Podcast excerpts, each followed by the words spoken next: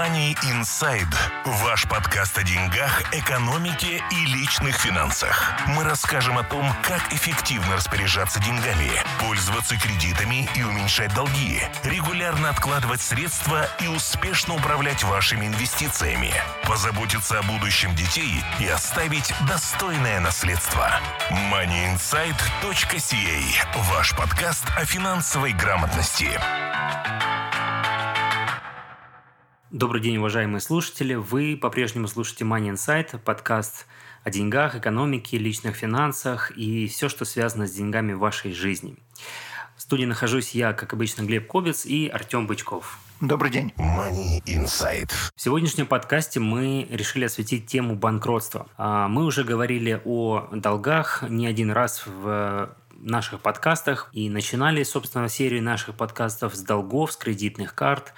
А, Один из недавних подкастов был посвящен теме консолидации долгов. Что это такое? Если вам это интересно, вы можете послушать и найти на нашем сайте или на канале в Ютубе. Ну а сегодня мы поговорим непосредственно про банкротство. Банкротство – это когда уже нету других способов решения ваших финансовых проблем, и это, наверное, последнее, что вы можете сделать на пути ну, если не сказать буквально, но такого, скажем, выживания, потому что банкротство – это значит, у вас нет вообще никаких других шансов исправить ваши финансовые проблемы. И как раз сегодня Артем расскажет э, все, что он э, знает на эту тему, и мы осветим этот вопрос. Давайте начнем.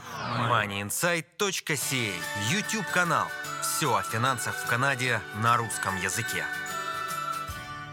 Итак, Артем, давай начнем с того, вообще, что такое банкротство в Канаде, почему люди к нему вообще приходят. И на днях я написал статью на эту тему. Если вы э, по какой-то причине хотите перечитать, не только послушать, но и прочитать, то можете обратиться к нашему сайту artemfinancial.ca, и там будет статья на эту тему, и описана вся информация, которую мы здесь обсуждаем, более подробно. Итак, что такое банкротство и в каких случаях его применяют? Банкротство – это легальный способ избавиться от долгов практически от всех, и э, в отличие от Америки, вы даже можете избавиться от студенческих суд и также от налогов, если на вас висит налоговое бремя. Это далеко не всегда возможно, но тем не менее такая опция существует, в отличие от Америки, где такой опции нету. Хорошо, ну давай, наверное, Изначально я бы хотел просто... Для многих, я уверен, что многие, кто будут нас слушать, э, выходцы из постсоветских стран, тема банкротства, она вообще не раскрыта, потому что в наших странах такого понятия практически нет. Если о нем и знают, то знают только в э, в разрезе компании, какого-то бизнеса, что бизнесы банкротятся, но чтобы банкротились конкретные люди, я об этом раньше сам не слышал, но в Канаде это существует такая тема. И можешь ли рассказать вообще из своей практики, а, сталкивался ли ты с реальными случаями банкротства людей и что самое главное приводило этих людей к банкротству? Почему люди прибегают к этому способу решения проблем? Я неоднократно и сталкивался, и сталкиваюсь с этими ситуациями, когда у людей нет вариантов, кроме как объявить банкротство, и также сталкивался с людьми, которые объявляли банкротство, и даже банкротство объявляли не единожды. То есть человек может объявить не только один, но и два раза, предположим, если что-то случилось. При каких обстоятельствах объявляют банкротство? Ну, ситуаций может быть много. Человек влез в долги, то есть банкротство объявляют, это избавление от долгов. Если у человека нет долгов, то и банкротство объявлять не надо. Человек влез в долги по какой-то причине, может быть, по непониманию э, своей финансовой ситуации, непониманию, как долги работают. Может быть, из-за причин, что кто-то болел и срочно нужны были деньги, а может быть, просто хорошая жизнь, влезаем в долги, а потом начинаем задумываться о ситуации, и вариантов, кроме как избавиться таким вот способом, нету. Э, это очень нередкое явление, и очень многие люди, которых вы встречаете в жизни, они объявили банкротство или, или же сделали Э, debt consolidation или же э, имели consumer proposal, о котором мы сегодня поговорим. Я не буду говорить, что это каждый третий или каждый пятый, я не знаю точную статистику, но очень большое количество объявляет банкротство, и здесь нету ничего скажем так, страшного. То есть это неприятно, процесс очень неинтересный, неприятно ощущать, что человек прошел банкротство, но в то же самое время здесь никто э, в тюрьму не сажает, э, гражданство не лишает, из страны не высылает, поэтому если случилось так, что надо избавляться долгами, от долгов, и это единственный способ, то конец света совершенно не наступает. Хорошо, но я думаю, что э, те, кто слушали наши предыдущие подкасты, особенно которые касались именно долгов и кредитных карт, должны знать, что очень часто пользование скажем так, нерациональное и не совсем правильное пользование кредитными картами как раз может приводить людей к долгам, потому что проценты, которые у вас будут возникать э, на долг по кредитной карте, на ваш кредитный лимит, именно эти проценты очень часто людей приводят к банкротству, потому что они растут как снежный ком, наслаиваясь одни на другие каждый месяц, и потом человек понимает, что просто ему у него уже долг по процентам будет гораздо больше, чем сам долг, э, который он мог покрыть а, намного раньше.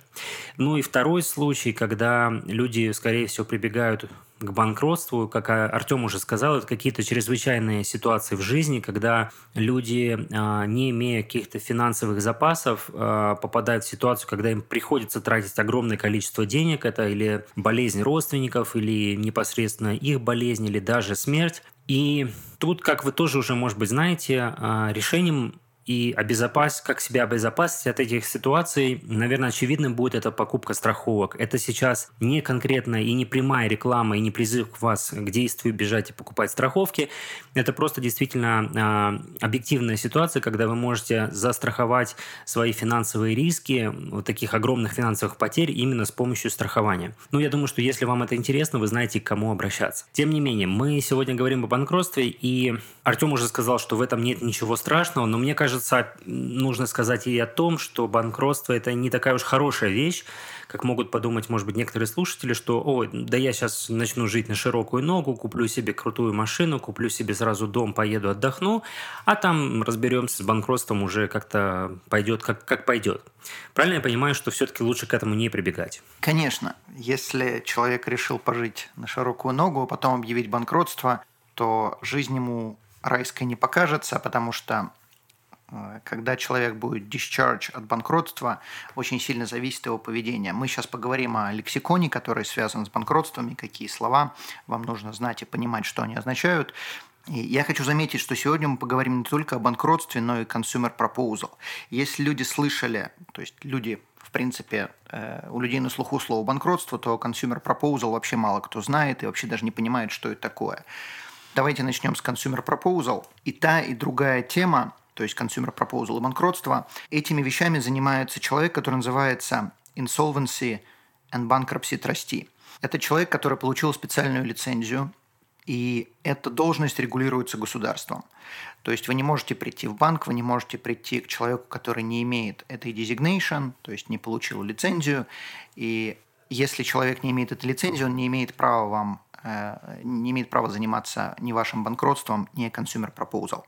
Что такое consumer proposal? Consumer proposal – это договор между вашими кредиторами и вами об уменьшении долгов. То есть, когда вы приходите к insolvency trustee, вы показываете ему свою ситуацию, и этот человек вам советует, вам лучше объявить банкротство или вам лучше сделать consumer proposal, и здесь есть такие-такие опции. Consumer proposal – это уменьшение долгов с кредиторами, и 51% денег, то есть ваших долгов, должно согласиться на уменьшение долга. 51% денег имеется в виду не 51% людей, которым вы должны деньги, а именно 51% денег. То есть, предположим, вы взяли у трех кредиторов деньги, у трех банков. В один банк вы должны 10 тысяч, в другой банк вы должны по 2 тысячи. То есть итого вы должны 14 тысяч. 51% от этого будет чуть больше 7 тысяч. То есть банк, которому вы должны 10 тысяч, он превалирует, и его решение будет основным. То есть, если он решит согласиться на ваш пропозал, то остальные два кредитора должны согласиться автоматически, вне зависимости, хотят они это или не хотят, они должны согласиться. Если же, соответственно, этот кредитор, которому вы должны 10 тысяч, не согласен, то опять-таки его мнение превалирует. Когда э, делается consumer proposal, то собирается вся ваша информация, какие у вас долги, какие у вас активы, какие у вас доходы, и Insolvency Trustee посылают эту информацию ко всем кредиторам. У них есть 45 дней. В течение 45 дней они должны ответить, согласны они на уменьшение долгов, как им делали пропозал, или не согласны. Они могут согласиться, они могут не согласиться, или они могут сделать свое какое-то другое решение. Предположим, они не согласны на тот процент, они согласны на другую сумму. И если вас это устраивает, другая сумма, тогда вы с ними соглашаетесь. Если не устраивает, то у вас мнение расходится, и у вас есть другие опции, или же не делать consumer proposal, то есть не делать ничего и продолжать платить, или же объявить банкротство. В каких случаях э, кредиторы согласятся на consumer proposal? Должно выполняться три условия, при которых они должны согласиться.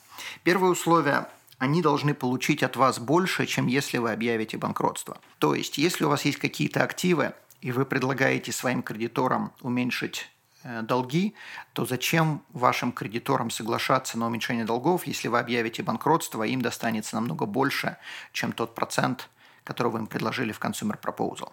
Второе, для того, чтобы сделать Consumer Proposal, у вас должен быть доход. То есть вы не можете сидеть Э, без работы и предлагать кому-то consumer proposal, потому что естественный вопрос будет, а откуда у вас будет доход, чтобы платить этот consumer proposal.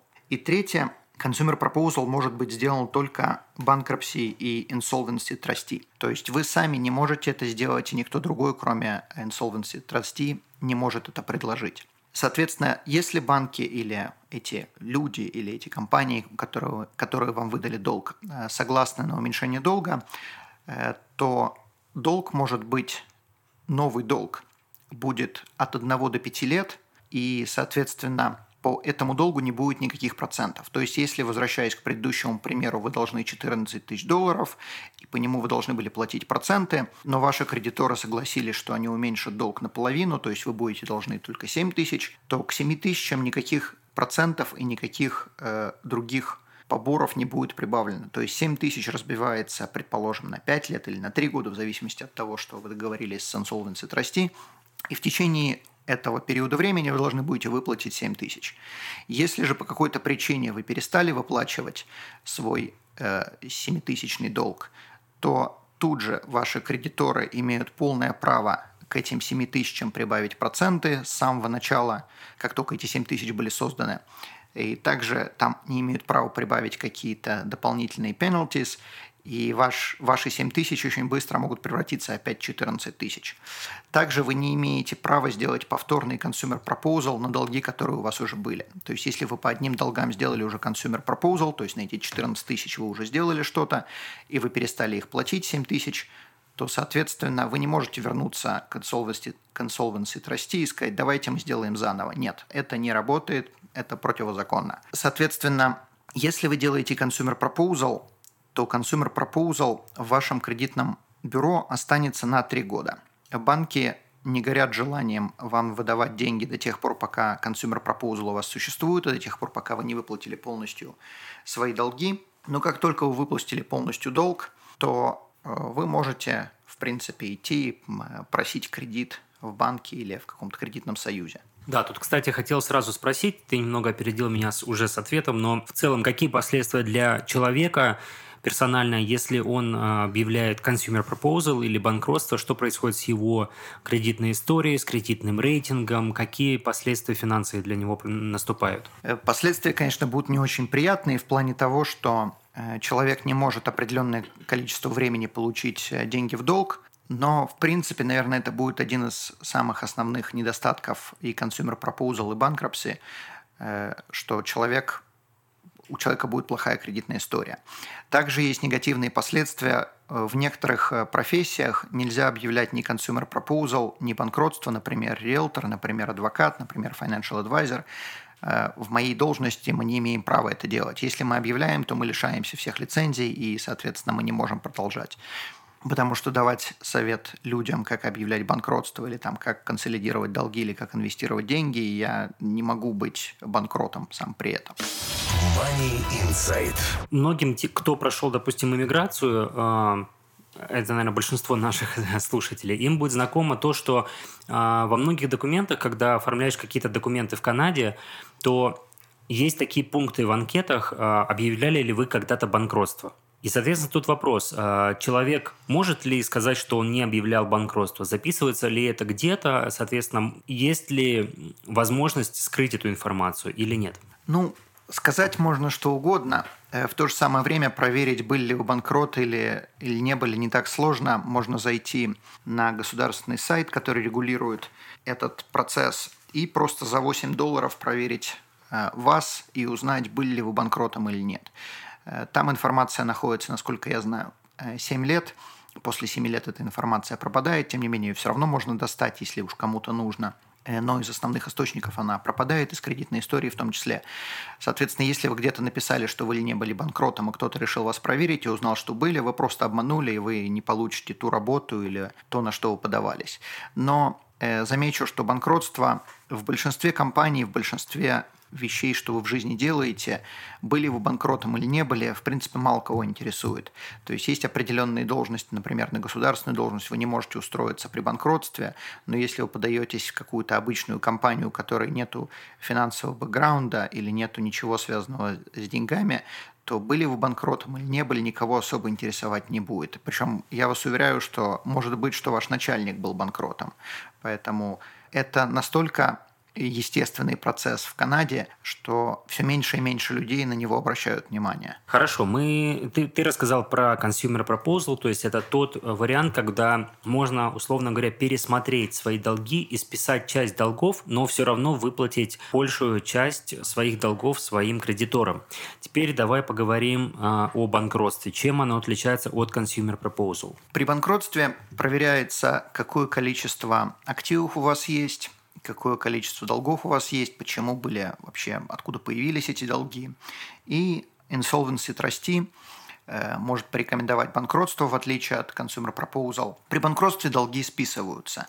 То есть, если при Consumer Proposal какая-то часть все равно будет выплачена, то при банкротстве просто долгов не будет. Также при банкротстве можно списать и налоги. Также при банкротстве можно списать студенческие суды, если учеба была закончена более чем 7 лет назад – при банкротстве нельзя списать ни алименты, ни child support, то есть если вы платите, э, если вы в разводе и платите э, деньги на детей. Также при э, банкротстве нельзя списать какие-то штрафы, которые вам были начислены. Это не списывается. Тем не менее, все долги, все остальные долги, которые у вас были саккумулированы, их списать можно. Я замечу одну вещь, про которую я еще не говорил. Когда мы говорим про банкротство и consumer proposal, мы говорим о долгах, которые не завязаны на залоги.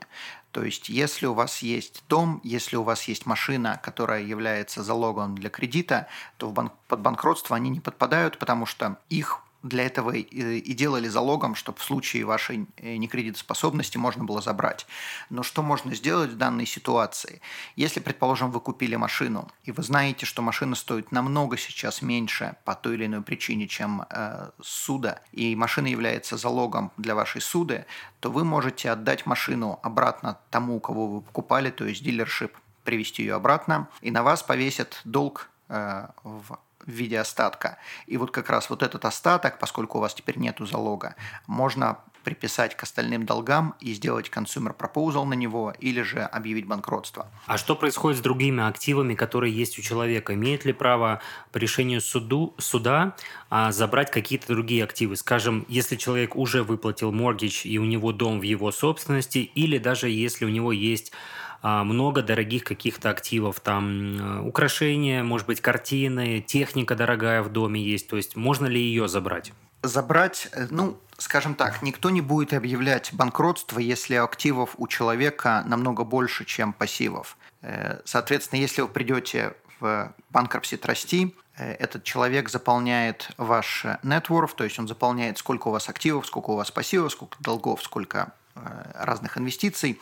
И когда он видит, что у вас намного больше инвестиций, то он просто не позволит э, объявить банкротство, то есть ни один суд на это не пойдет. Э, но и также может быть ситуация, что стоимость вашего дома, предположим, приблизительно такая же, как моргич. То есть дом стоит, как пример, 500 тысяч, а моргич у вас 495 тысяч.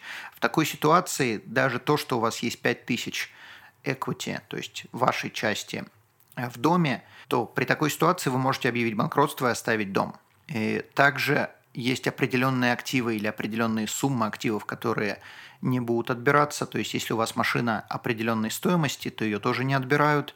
Если у вас есть мебель определенной стоимости, она тоже не должна быть распродана. Э, также есть некоторые активы, как, например, RRSP или Locked-in RRSP, если вы не делали туда contributions за последние 12 месяцев, или если у вас есть страховка жизни, и там есть cash value, и вы также не делали туда contributions за последние 12 месяцев, то эти активы остаются, причем там могут быть существенные суммы. И не обязательно, что она должна быть там 5 или 10 тысяч, там может быть даже и сотни тысяч, потому что некоторые активы, как я э, назвал до этого, они не подпадают под банкротство.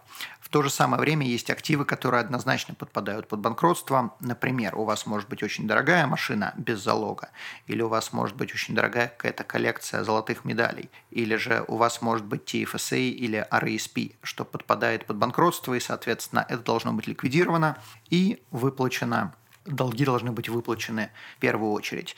Но если активов которые подпадают под банкротство больше, то вам никто просто банкротство объявлять не будет. Я так понимаю, что non-registered investment тоже э, подпадают под банкротство, их тоже могут забрать потенциально. Конечно, но если у человека, как мы уже сказали, намного больше non-registered investments, то, скорее всего, ему нет смысла объявлять что-либо, какие-либо банкротства или списывать долги, и кредиторы на это тоже не пойдут. Потому что если мы делаем consumer proposal, и они видят, что у человека очень много активов, то зачем уменьшать его долги? Выплатите. Путешествуете? Мы обезопасим ваш путь. Страховки на все виды путешествий, приезжающим в Канаду. Калькулятор находится на нашем сайте atomfinancial.ca. Хорошо, а как происходит э, уведомление кредиторов или как кредиторы, собственно, узнают о том, какие у тебя активы есть? Ведь э, если у тебя есть какие-то счета в банке, это твоя, скажем, банковская тайна, и ты не обязан ее разглашать. Именно по той причине вы идете к банкрупси трасти, чтобы все было сделано по закону и чтобы никто э, не мог вам отказать, если ну, то есть закон будет на вашей стороне, если, предположим, вы решите уменьшить свои долги или избавиться от долгов. Но в то же самое время, поскольку это все по закону, то банкрупси трасти имеет легальные способы получить информацию по поводу ваших активов, э, то есть банковских счетов и каких-то инвестиций, и если же вы это не предоставляете, то вы просто будете нарушать закон, и таким образом, в принципе, это криминал. То есть, когда мы обращаемся к кредиторам и делаем, э, то есть, когда я говорю «мы», это сам тот, тот самый человек, поскольку мы это не делаем. Э, когда человек обращается с consumer proposal, то кредиторам предоставляется полная финансовая ситуация человека, и кредиторы уже на основании этой ситуации решают, стоит ли им уменьшать долг или нет.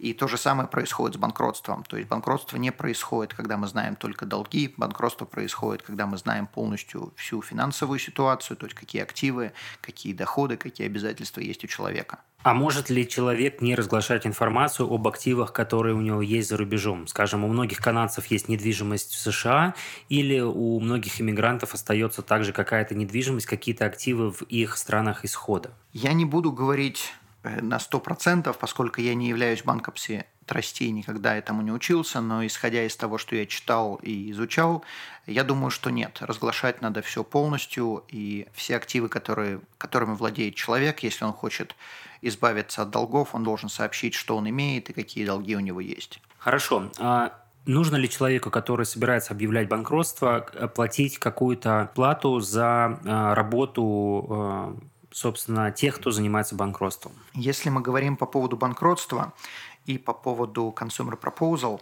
то этим занимается и за это ответственен Office of э, Superintendent of Bankruptcy. Они регулируют, сколько банкрупси трасти имеют право брать денег за банкротство, и, соответственно, когда вы обращаетесь э, в данные, к данным людям или в данные организации, которые занимаются банкротствами, у них уже установленные цены, и цены у всех одинаковые. То есть они не могут брать больше, они не могут брать меньше. Но я замечу, что бывают разные типы банкротств. Бывают банкротства простые, то есть в большинстве случаев у большинства людей это будут простые банкротства. Бывают банкротства сложные. Сложность определяется не количеством э, транзакций, а суммой денег, которую вы должны. Также, если э, объявляет банкротство компания, тогда это сразу считается, что это сложное банкротство. В таком случае тогда банкрупси трасти или insolvency трасти, как они называются, имеют право решать, сколько они будут брать, но если у вас э, простое банкротство и вы individual, то есть человек, а не компания,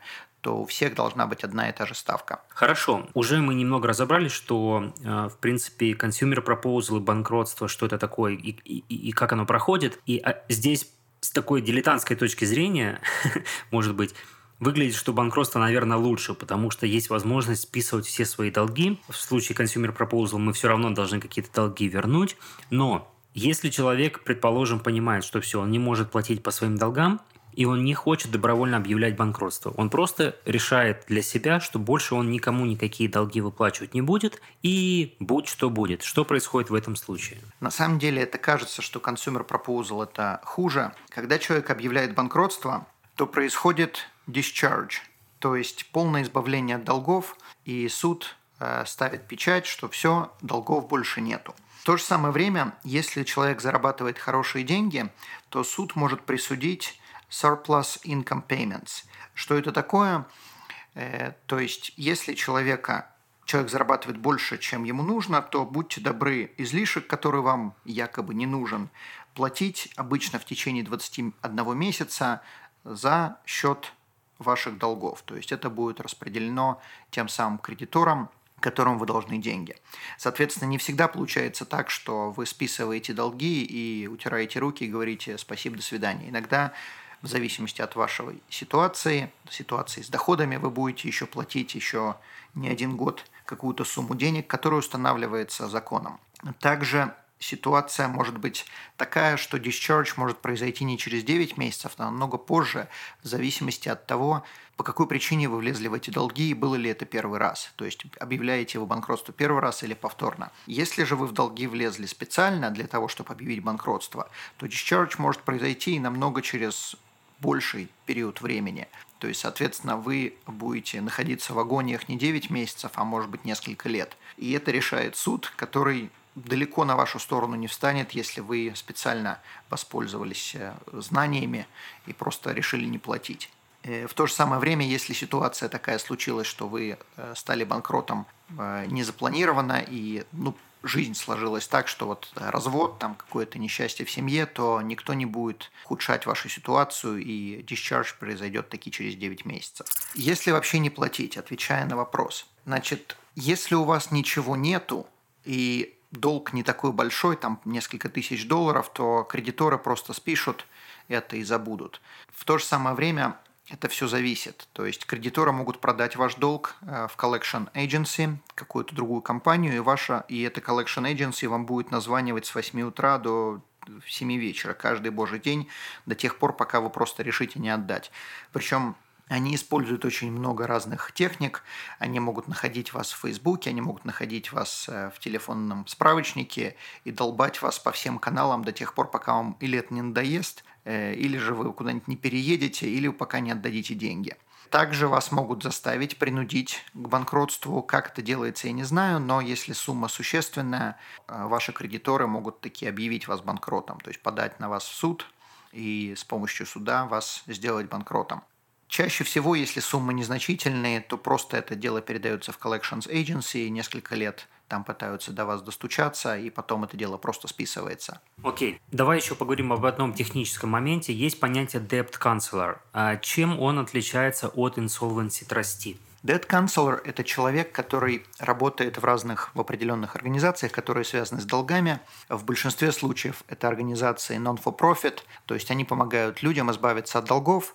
Чем данный человек занимается? Он разбирается в кредитах, он понимает, как работают долги, и он в большинстве своем пытается договориться с кредиторами о том, чтобы вам эти долги уменьшить. Но на стороне этого человека нет никакого закона. То есть, когда вы обращаетесь э, к банкропси трасти, на стороне банкропси трасти есть закон, и когда банкропси трасти посылает э, или запрос о банкротстве или consumer proposal, кредиторы обязаны ответить, у них нет никаких вариантов.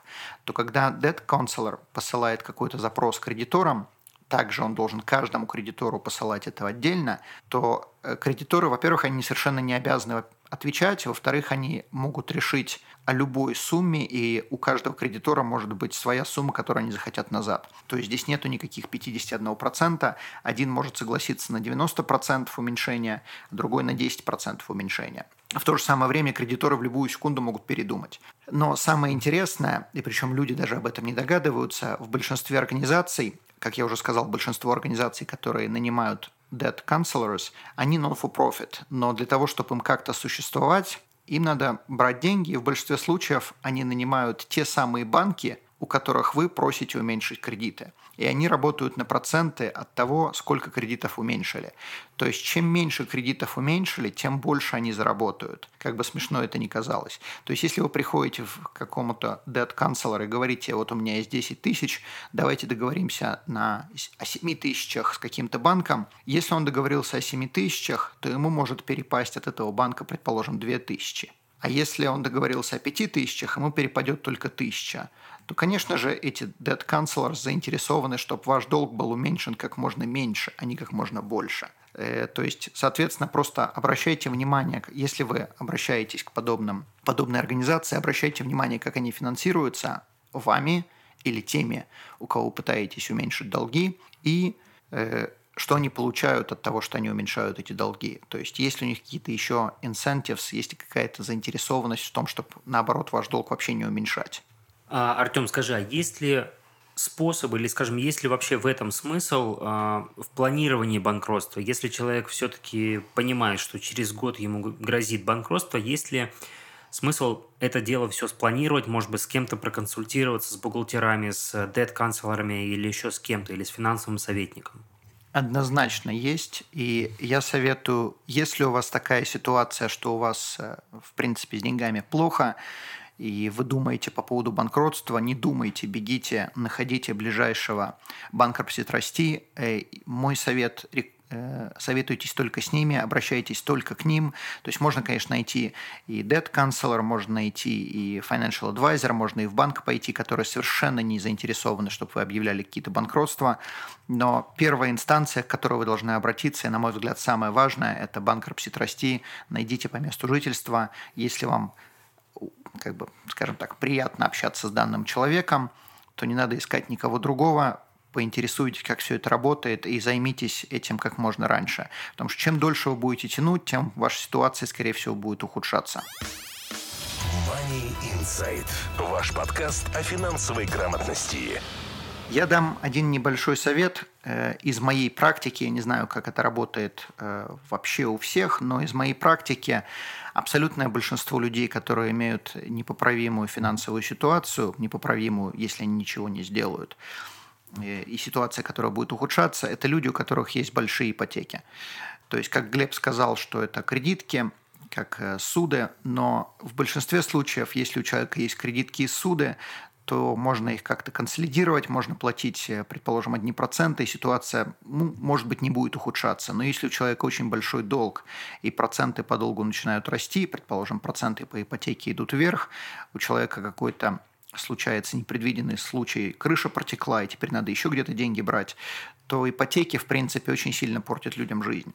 Э, если у вас ситуация при которой у вас есть дом и плохая финансовая ситуация, и вы думаете о банкротстве, я бы советовал в первую очередь подумайте о том, чтобы продать этот дом.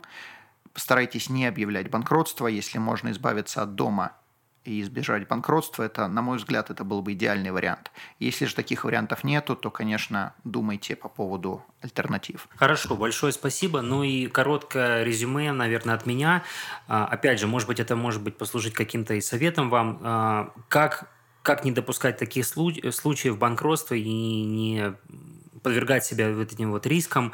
То есть самые главные принципы вообще финансового благополучия – это тратить меньше, чем вы зарабатываете, планировать свои большие траты наперед, на год, два, может быть, на пять лет вперед. Опять же, это связано больше связано с покупкой домов, когда люди сегодня начинают зарабатывать большие деньги, они думают, что так будет продолжаться очень долго, но разные происходят ситуации в жизни, кризисы экономические, кризисы личные, финансовые, и люди попадают в очень сложные ситуации и не могут рассчитываться с этими долгами.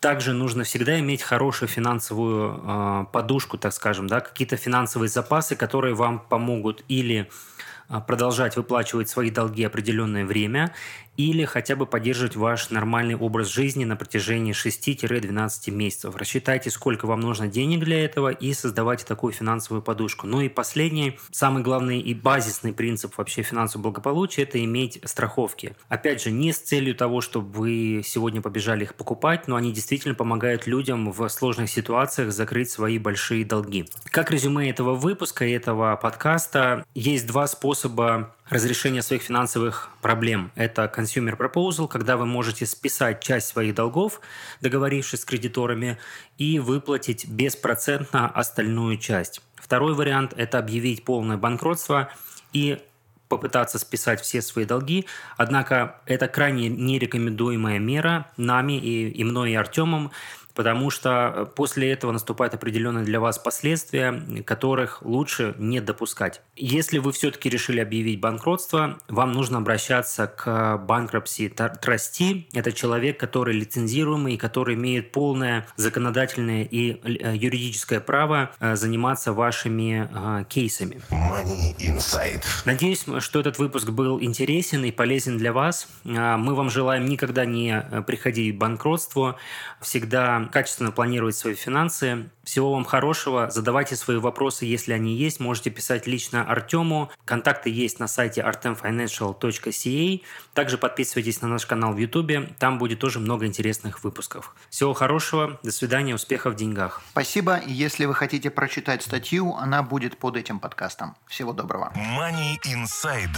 Ваш подкаст о деньгах, экономике и личных финансах. Мы расскажем о том, как эффективно распоряжаться деньгами, пользоваться кредитами и уменьшать долги, регулярно откладывать средства и успешно управлять вашими инвестициями, позаботиться о будущем детей и оставить достойное наследство. moneyinsight.ca – ваш подкаст о финансовой грамотности.